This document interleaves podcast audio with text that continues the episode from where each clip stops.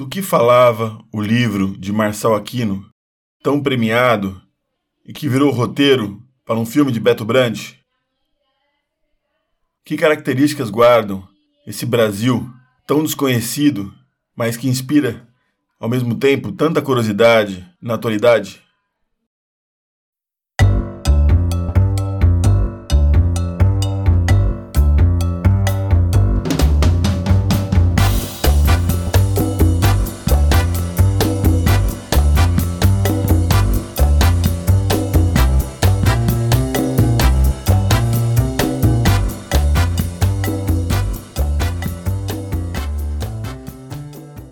Boa noite. Eu sou Rodrigo de Novaes, médico e ensaísta, autor de A Última Aldeia, publicado pela editora Insular no ano de 2017. E vocês estão no Samba, Prosa e Rapadura, o seu podcast sobre brasilidades, diversidade e arte. O tema de hoje é Sexo e Sonho no Brasil Profundo. Aqui não nos propomos a descrever a riquíssima cultura dos estados do norte do país. O podcast de hoje tem como tema a literatura.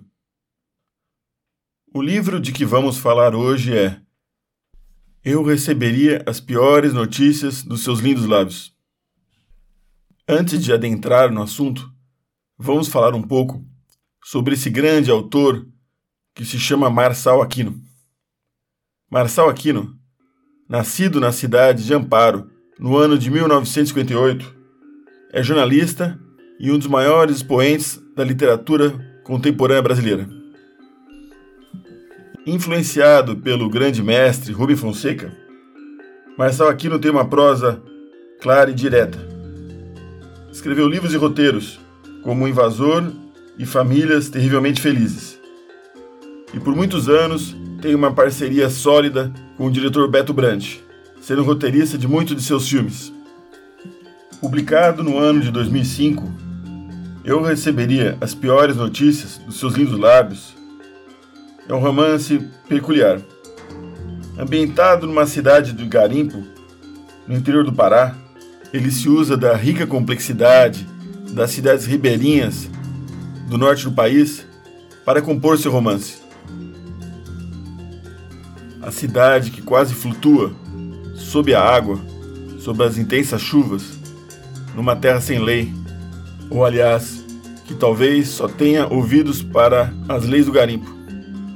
A população itinerante e o caboclo, personagem que aqui sobrevive e vai aos poucos perdendo a sua identidade. Parte da temática vem crescendo no cotidiano literário brasileiro, tendo expoentes como Milton Ratum, que ambientou grande parte de seus livros em Manaus e seus arredores. É esse o Brasil profundo que o grande público desconhece. O livro também virou roteiro e serviu para a produção do filme de Beto Brandt, com o mesmo nome, que tem como uma de suas estrelas a atriz Camila Pitanga, no papel de Lavínia.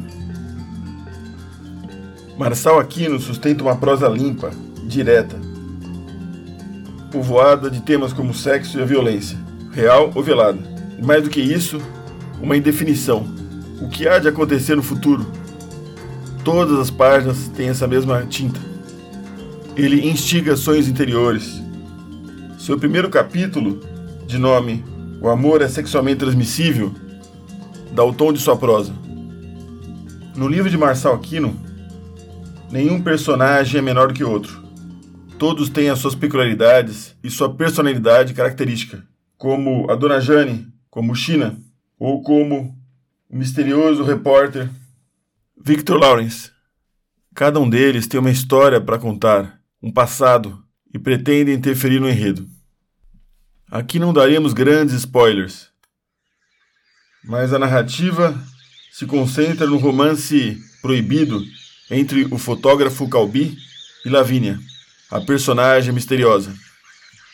Lavínia, como os outros personagens, é uma completa incógnita. E o romance, temperado com muito sexo, é em parte uma descoberta desse mistério íntimo A alma da amante de Calbi.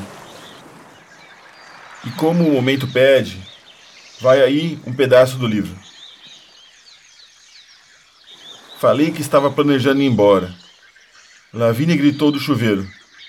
O que você disse? Entrei no banheiro e puxei a cortina de plástico. Ela ensaboava o corpo. Tô pensando em ir embora daqui. Para onde? Não sei ainda. Talvez eu volte para São Paulo. Lavínia passou o sabonete entre as pernas. Levantou um monte de espuma.